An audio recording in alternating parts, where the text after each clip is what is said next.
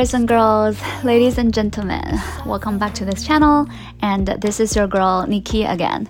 Um, so today I come here to share a story that has just happened to me. Um, you know, it's actually very embarrassing, but I still decide to share it with you guys because personally I have learned something from this story and I think that after today's episode if you guys can have some precious takeaways from it I feel like you know this experience uh, is serving its purpose. I mean this thing didn't happen for no reason right? So anyway, uh, please just fasten your seatbelt and here I'm gonna tell you guys about this story. So baby,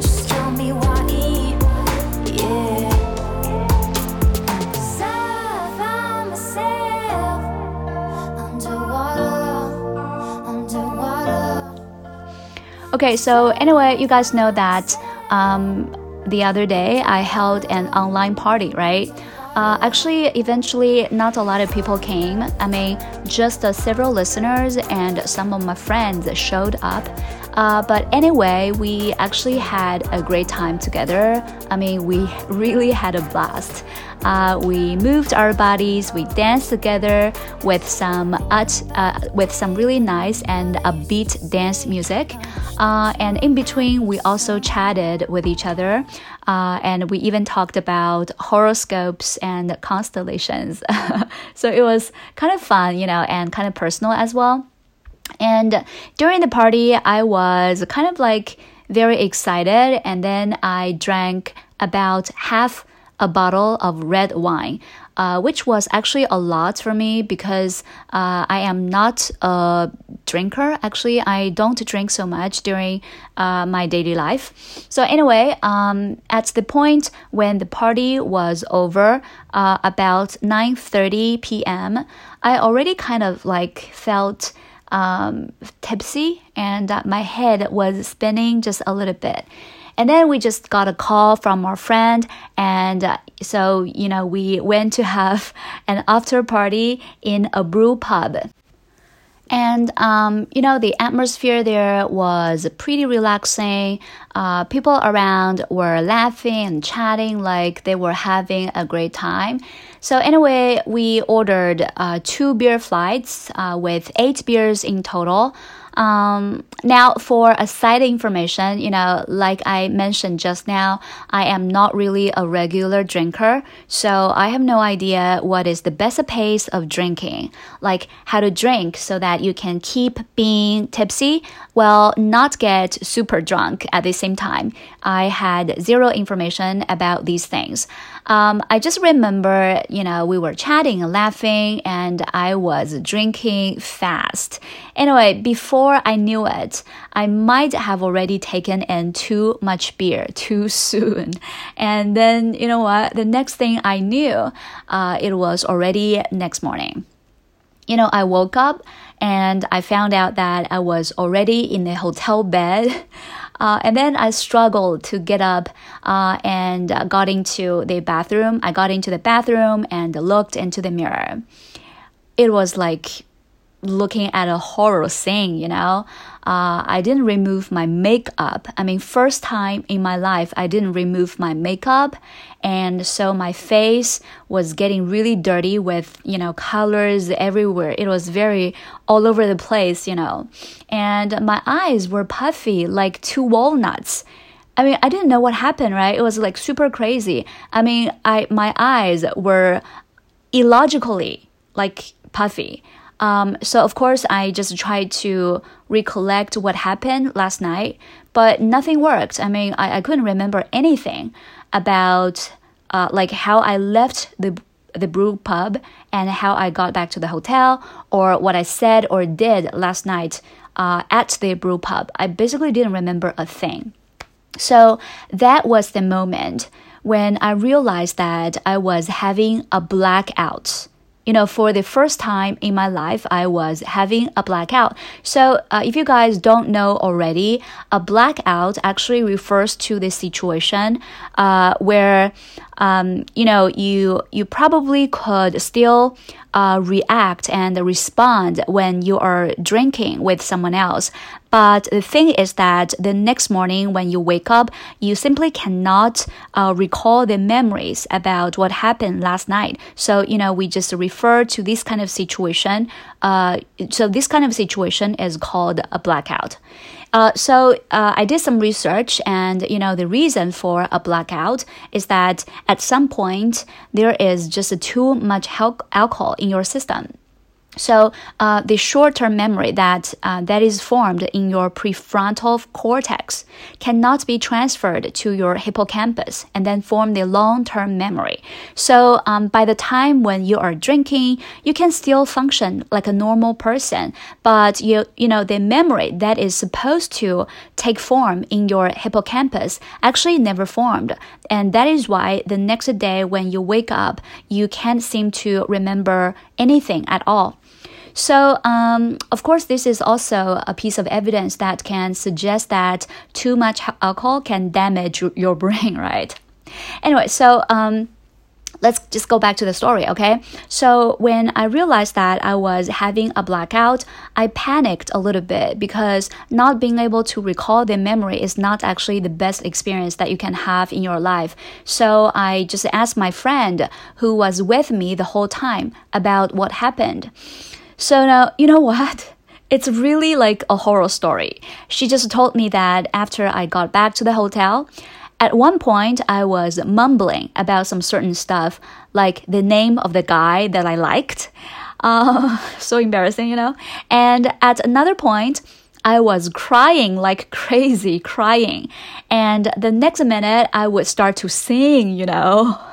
So when I listened to her telling me all about this, I was so embarrassed and I was in complete shock.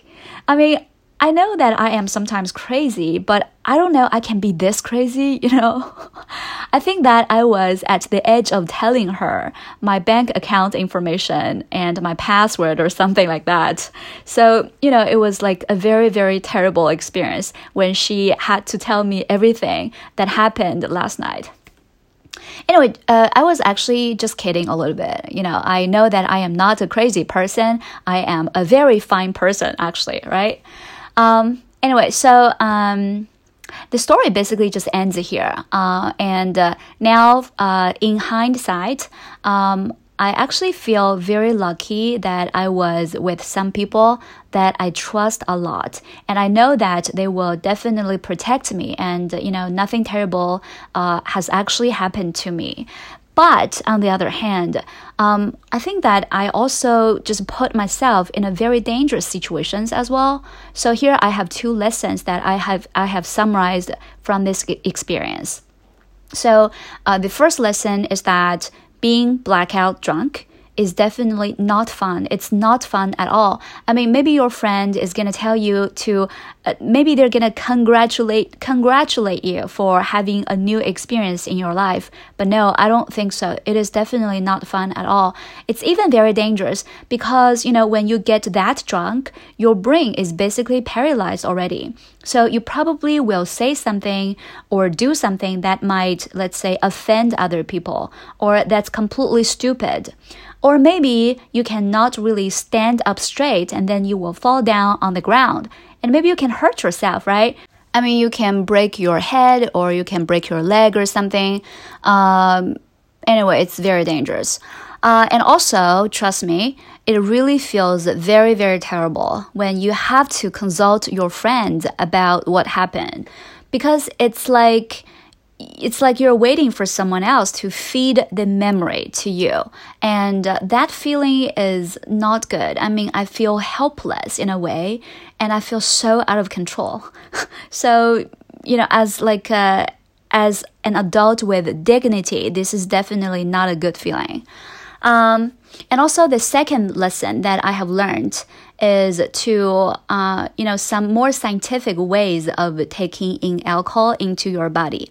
I mean, as a woman, uh, within two hours' time, at most, you can drink four alcoholic drinks. I mean, at most four. And uh, as a man, you can drink five drinks top.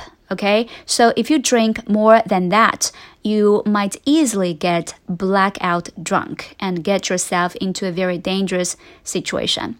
And if you continue to drink so fast and so much, then you might literally pass out. I mean, pass out is basically a very severe medical situation that you actually need to go to the hospital.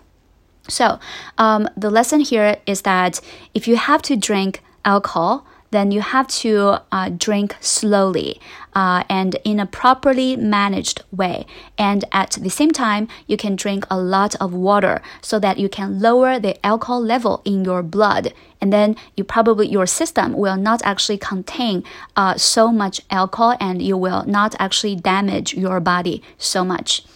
Uh, and also, the next morning, if you have like a serious hangover with a headache, and uh, if you feel nauseous or something, you can drink some orange juice. Uh, because orange juice can quickly help you to get rid of the headache, and also it can help the body to function normally again very soon. Okay, so um, these are basically my story and some of the lessons that I have uh, summarized. Um, this is definitely not a good experience. I repeat again. Um, and I think that in the future, I will never put myself into such a situation. I mean, even though I am with someone that I really trust, I still don't think that embarrassing myself in front of them is the best idea to have in the world, you know? Um, I think that, yeah, we can drink a little bit, we can have a fun time, we have we can have some nice and good conversations with each other. And I don't really want to forget everything about these happy time together with my friends, you know? Um, so I feel like, you know, uh, just getting too drunk is not good in any sense. And i really kind of regret regret about my choice of drinking too much just uh, like two days ago or something. Anyway um I think that I'm gonna just behave, alright? I'm gonna behave from now on and I will not put myself into such a situation anymore. I hope that you guys can also learn something from my stupid story. Uh, and if you guys have laughed a little bit at me, that is great because I have made you guys laugh and I feel happy about it. Uh, and if you guys feel that, that I am stupid, then yeah, yeah, I am stupid. um, yeah and i'm gonna just uh, have some self re- uh, self uh, re- retrospection and i'm gonna just uh, be a better myself uh, anyway, uh, this is I think this is the end of today's episode. If you guys have some interesting stories about your drinking, you can leave comments for me down below, and I am willing to hear you out as well.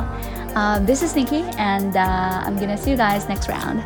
Uh, today I will end with two muahs because last time I didn't end with a muah, and one of the listeners just told me that I was misbehaving already. so this is today's episode, and this is your friend Nikki, and I'm gonna see you guys next round. Muah and muah.